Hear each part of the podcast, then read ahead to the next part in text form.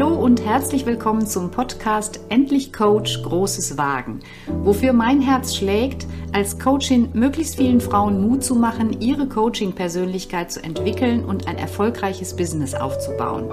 Mein Podcast ist dein Business Buddy, der dir regelmäßig zuruft, du schaffst das, fang an, du bist gut, bleib dran, bald hast du dein Ziel erreicht, geh jetzt den ersten Schritt. Hol dir in diesem Podcast den Mut, den du brauchst, um Großes zu wagen. Mach mit mir eine kleine Zeitreise, 35 Jahre zurück, 1988. Mit meinem riesengroßen neuen Traveler-Rucksack stand ich allein in Frankfurt am Flughafen. Auf dem Weg zu meinem ersten Transatlantikflug nach Lima. Mir war echt schon ein bisschen flau in der Magengegend und ich kontrollierte zigmal, ob ich auch alle Papiere dabei hatte und dann ging es durch die Sicherheitskontrolle und es gab kein Zurück mehr. In mir klangen noch die Stimmen nach, die ich vorher gehört hatte. Willst du wirklich nach Peru? Das ist doch gefährlich. Die Guerilla-Organisation Sendero Luminoso ist immer noch aktiv und ja, wer weiß, ob du das Essen verträgst. So viele haben Montezumas Rache. Leben auf dem Altiplano in 4000 Meter Höhe, das gibt bestimmt heftige Kopfschmerzen. Viele Touristen werden überfallen. Nachher hast du kein Geld mehr und bist in Schwierigkeiten. So viele haben mich gewarnt, aber sie konnten mich alle nicht davon abhalten, loszufliegen. Nach drei Jahren Spanischunterricht in der Schule war es mein Traum, endlich Südamerika. Kennst du den Spruch, nur Reisen ist Leben, wie umgekehrt das Reisen, das Leben Reisen ist von Jean Paul? Mit einer großen Sehnsucht fängt das einfach alles an. Und was jetzt meine erste große Reise mit deinem Leben zu tun hat, ja, ganz einfach. Dein Leben ist eine wunderbare Reise und du bist schon auf dem Weg. Geht gar nicht anders. Die Zeit vergeht und irgendwas passiert. Lässt du alles geschehen? Ärgerst du dich immer wieder über dieselben Dinge, klagst über Stress und haderst mit deinem Job? Oder drückst du dir beim Sonntagsspaziergang durch die Innenstadt schon die Nase platt am Fenster der Buchhandlung oder googelst vor dich hin, weil du insgeheim schon etwas suchst, aber noch nicht genau weißt, wo die Reise hingehen soll. Oder du hast dich schon entschieden, deine Reise als Coach anzutreten. Du bist deiner Sehnsucht gefolgt und du wolltest endlich wirklich das tun, wofür du da bist, etwas Sinnvolles machen, raus aus den Hierarchien, lieber deiner inneren Stimme folgen. Und ich bin mir sicher, auch das war lange ein Traum, bevor du den Schritt auch wirklich gemacht hast. Tja, und wie ist das, wie das dann so ist mit dem Leben von Träumen? Sie sind oft nämlich nicht das Normale, also nicht das, was jeder kennt und das, was auch ganz leicht akzeptiert wird. Und gerade wenn du etwas tust, was deine Umgebung so gar nicht von dir kennt, dann löst du auch jede Menge Irritationen aus. Und dann gibt es tausend Gründe, die dich verunsichern und auch davon abhalten können, irgendwas Neues zu wagen. Menschen, die dich vor Gefahren warnen, in der Regel, weil sie selbst noch viel mehr Angst haben als du, dass du nachher zum Beispiel nicht genug Geld hast, wenn es nicht gut läuft, oder dass du selbst und ständig arbeitest, weil das ja schließlich gar nicht anders geht. Diese Menschen, ja, wollen vielleicht nur dein Bestes, aber wie es dann schon so damit ist, wenn andere Menschen meinen zu wissen, was gut für einen ist. Das weißt du, glaube ich, selber gut, dass das so auch nicht funktioniert. Aber zum, ich denke, du im Inneren, da hast du wahrscheinlich auch schon lange eine Entscheidung getroffen und sonst würdest du auch nicht diesen Podcast hier hören. Vielleicht stehst du an der Schwelle, Weiterbildung gemacht, Zertifikat in der Hand und legst jetzt los. Oder du hast schon erste Schritte in die Selbstständigkeit gemacht und ebenso diesen ganz tiefen Wunsch schon im Anfang realisiert, Menschen zu helfen und vor allen Dingen spürst du, dass das genau dein richtiger Weg ist. Und ich kann dir nur sagen, nach dem ersten Schritt mach dir das Leben Geschenke. Wir springen nochmal ins Jahr 88. In Lima holte mich mein Freund ab, der leitete eine kleine Reisegruppe und wir wollten gemeinsam sechs Wochen durch Peru und Bolivien reisen. Die Fahrt vom Flughafen in die Stadt war schon der erste Kulturschock. Kilometerlang nur Elendsviertel, Baracken, Müllberge, Kinder, die nach brauchbaren Resten suchten. Und dann Heute würde ich 198 Emojis mit den Sternen in den Augen verschicken. Machu Picchu, die Ruinenstadt der Inkas, die erst 1911 durch Zufall entdeckt wurde, weil die Inkas einfach den Platz so klug gewählt hatten. Dann bin ich noch 40 Minuten lang rauf auf den Huayna Picchu. Das ist der, wenn du so Fotos schon mal gesehen hast, der Berg, der so aus dieser Tempelanlage rausragt. Und ich kann dir sagen, so einen Blick hatte ich in meinem Leben nie wieder. Grandiose Bergwelt, unendliche Einsamkeit und einfach, wow. Als ich damals da war, übrigens, da war man da wirklich noch einsam. Heute sperren sie Machu Picchu, weil so viele Touristen da sind. Mir kommt in den Kopf, wenn ich darüber nachdenke, wer nicht wagt, der nicht gewinnt. Das ist vielleicht ein blöder Spruch und sorry, dass ich damit so um die Ecke komme, aber manchmal haben solche Sprüche genau die Essenz, um die es geht. Wenn ich nicht gewagt hätte, dann wäre mein Leben wirklich ärmer. Nur weil das Kribbeln in der Magengegend für mich eher Ansporn als Bremse war, habe ich diese überwältigende Natur erlebt und das hat sich so verdammt gelohnt. Dieses Naturerleben konnte ich vielleicht vorher erwarten, weil ich in jedem Reiseführer gelesen habe, wie wirklich beeindruckend es ist, in Machu Picchu zu sein. Gewonnen habe ich aber noch viel, viel mehr. Gleich schon diese Fahrt durch Elendsviertel. Das ist schon etwas anderes, als im Weltspiegel einen Bericht von den Favelas in Peru zu sehen. Diese räumliche Nähe zu den Menschen hat so viel in meinen Gedanken bewegt. Wie darf ich leben? Welche Chancen darf ich nutzen? Was ist das Besondere an meinem Leben? Und dann hatte ich da plötzlich auch ganz, ganz viel Dankbarkeit. Wenn du von deinen gewohnten Wegen abbiegst, dann wirst du sofort aufmerksam und wach und du achtest viel genauer auf das, was um dich rum passiert und du bekommst neue Einsichten. Und dazu musst du nicht unbedingt nach Peru fahren. Es reicht auch schon in deinem Alltag mal innezuhalten, in eine andere Richtung zu schauen oder zu gehen als bisher. Ich musste zwischendurch auch allerhand Ängste überwinden. Ein paar Tage später ging es dann nämlich auf Kaffeesäcken in die Jungas. Die Straße heißt Death Road und viele Bolivianer fahren diesen Weg nicht, weil sie Angst haben abzustürzen. Wir haben einen Lkw-Fahrer gesucht, der vertrauenswürdig aussah und los ging's. Stell dir vor, auf der einen Seite senkrechte Felswand nach oben, auf der anderen Seite der tiefe Abgrund. Kannst du ja mal googeln, Jungas, Bolivien. Ich kann nur sagen, Abenteuer pur an einem Tag von 5000 Meter Höhe durch alle Klimazonen der Erde ins tropische Tiefland. Das war grandios. Zwischendurch wurden wir pitschnass, weil wir unter einem Wasserfall herkamen. Wir hatten einfach nur Spaß. Du kannst dir sicher vorstellen, wenn schon die Einheimischen hier nicht gerne unterwegs sind, kommt vorher ja schon auch so ein leiser Zweifel, ob das wohl alles so sinnvoll ist. Kalkulierbares Risiko, tja, weiß ich bis heute nicht. Und wenn meine Eltern gewusst hätten, dass ich auf dem LKW eine Death Road befahre, besser nicht.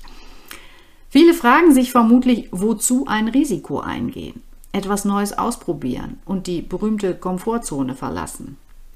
Ich glaube, du hast darauf eine Antwort. Wenn du deinen Job gekündigt hast oder zumindest auf Karriere verzichtest und Stunden reduzierst, dann machst du extrem viel Neues und die Komfortzone verlässt du auch, zumindest immer mal wieder zwischendurch.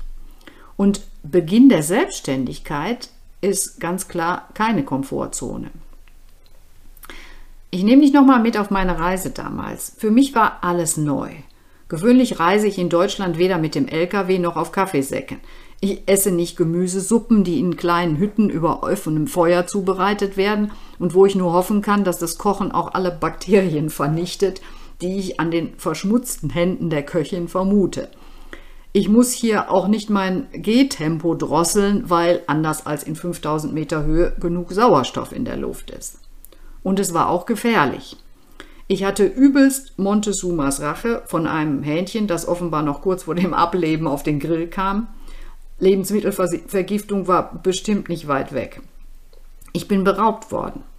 Ich wusste, dass man keinen auffälligen Schmuck tragen sollte, aber ich dachte, ein dünnes Goldkettchen um den Hals wird schon nicht so schlimm sein.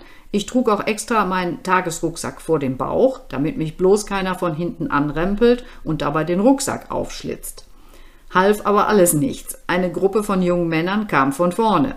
Der eine schubste mich, der andere griff mir blitzschnell an den Hals und riss mir die Kette runter. Danach brauchte ich echt erstmal einen Kaffee con leche in der ruhigen Ecke einer Cafeteria Tipica. Puh, das war echt krass, was ich da erlebt habe. Und trotzdem, es hat sich gelohnt. Diese Reise war 1988, also vor 35 Jahren. Und ich weiß noch so viele Einzelheiten. Ich erinnere mich an die Luft, die Menschen, die Ausblicke, die Erlebnisse. Das hat sich alles völlig eingebrannt. Der kürzeste Weg zu sich selbst führt um die Welt herum. Kennst du vielleicht auch diesen Spruch? Und um die Welt herum, es ist ja ein ziemlich langer Weg und ja, ein, ein lebenslanger Weg und eine Abenteuertour. Und an irgendeiner Stelle auf diesem Weg stehst du auch gerade. Und die Frage ist jetzt, hast du Koffer schon gepackt? Kennst du das Ziel? Weißt du, ob du Sommerkleider oder Daunenjacke brauchst? Ist da noch ganz diffus, ich will einfach nur weg? Oder kennst du dein Sehnsuchtsziel und brauchst jetzt noch die Detailplanung. Ich finde, es gibt drei Varianten, um in dieser Situation voranzukommen. Wenn du etwas verändern willst, etwas Neues aufbauen willst, finde ich, hast du drei Möglichkeiten. Erstens, du konkretisierst dein Ziel, überlegst dir, was du genau tun willst und gehst los. Ganz intuitiv, einfach machen, ohne große Planung. Zweitens, du machst dasselbe wie unter 1, legst auch los, aber du beschäftigst dich zusätzlich mit Ratgeberliteratur oder geeigneten Kursen. Ich habe zum Beispiel mich sehr eingelassen auf meine Erlebnisse damals, aber ein Reiseführer über Peru durfte natürlich auch nicht fehlen. Ich gehöre zu den Menschen, die präzise planen. Dritte Variante, du suchst dir professionelle Unterstützung, um den Prozess möglichst zielorientiert, zügig und nachhaltig zu gestalten. Bei meiner Reise hieß das, ich habe mich für einen überschaubaren Zeitraum einer Reisegruppe angeschlossen, mit kundigem Führer, der längere Zeit in Peru und Bolivien gelebt hatte und mir Sicherheit geben konnte. Wenn du motiviert genug bist, dich alleine auf den Weg zu machen, super. Dann hast du wirklich viel Energie, Kraft und Durchhaltevermögen. Die meisten Coaches, die ich kenne, haben das so nicht. Und wenn ich dir hier so viel von meinen Reiseerfahrungen erzähle, dann hat das auch damit zu tun, dass ich schon zu Anfang meiner Coaching-Tätigkeit das Reisen als Metapher genutzt habe, auch für meine Rolle als Coach. Ich als Reisende und Reisebegleitung zugleich. Wenn ich reise, dann lasse ich mich ein auf unbekannte Situationen, auf fremde Länder, auf ungewohnte Sitten, bin offen, erlebe neugierig, wie Menschen handeln, und diese Verhaltensweisen sind mir auch wichtig in meiner Arbeit als Coach. Ich begegne den unterschiedlichsten Menschen mit ihren ureigenen Fragen unvoreingenommen und wirklich auch immer neugierig.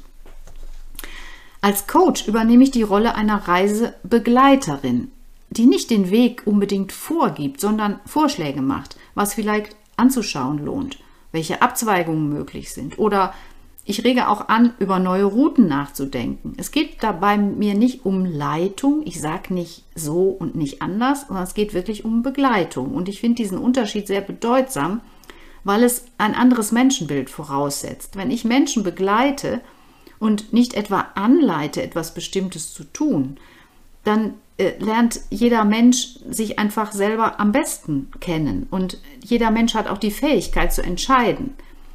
Der von Coaches oft zitierte Satz, wer das Problem hat, hat auch die Lösung, der passt auch gut in diesem Zusammenhang. Ich möchte als Coach dem Coachee helfen, eigene Lösungen zu finden. Und für dich als Coach auf dem Weg in dein Coaching-Business heißt das eben auch, dass du deine eigenen Wege findest, deine Art, die Website zu schreiben, deine Art, Social Media zu nutzen und auch deine Art, mit Coaches umzugehen mit Coaches umzugehen, so müsste ich sagen.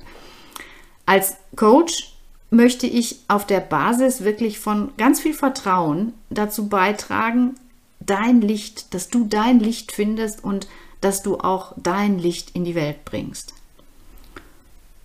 Für mich war auch immer so die Frage, wie kommuniziere ich auf Reisen und wie sehen Gespräche aus? Wichtig ist für mich, offen den Kontakt zu, den Kontakt zu den Menschen zu suchen. Ich spreche sie an, ich stelle Fragen, ich bitte um genauere Erklärungen, um gegebenenfalls die Andersartigkeit zu verstehen, die mir in fremden Kulturen begegnet. Mit Menschen, die ich näher kennengelernt habe, spreche ich vielleicht sogar über Träume.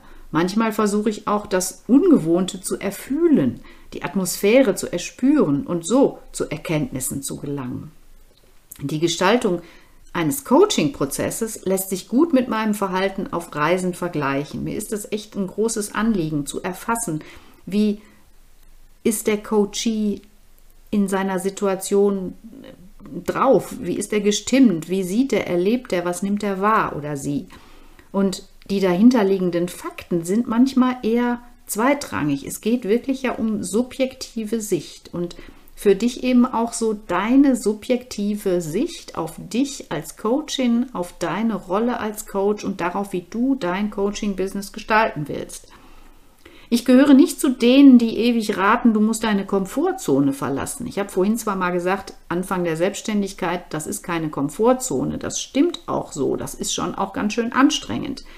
Aber du brauchst auch deine Komfortzone, denn das ist so dein Safe Space. Das ist dein sicherer Ort. Und dein, ja, sowas wie ein Basecamp. Und von dieser Komfortzone aus darfst du aufbrechen und dann eben weiter erkunden die nächsten Schritte in deiner Selbstständigkeit. Und auch eben dein Coaching-Business kannst du so Schritt für Schritt von deiner Komfortzone aus aufbauen. Nicht alles auf einmal, sondern auf sicherer Basis in kleinen Schritten.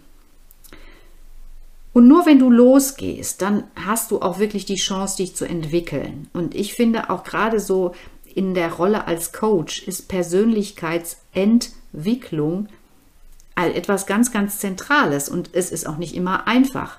Vor allen Dingen ähm, finde ich wichtig, so, dass, dass man sich von Menschen distanziert, die einem da was anderes versprechen. So nach dem Motto, mit fünf Schritten erreichst du dies und in, mit, in zehn Tagen erreichst du jenes. Nein, das ist alles ein Prozess der etwas länger dauert. Aber er lohnt sich auf jeden Fall.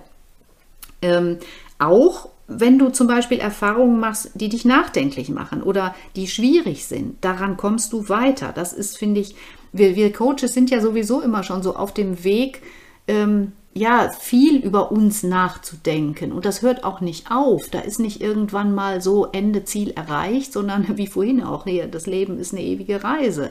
Und ähm, das ist eine lange Reise und ich finde auch irgendwie, das ist gut so, dass das so ist.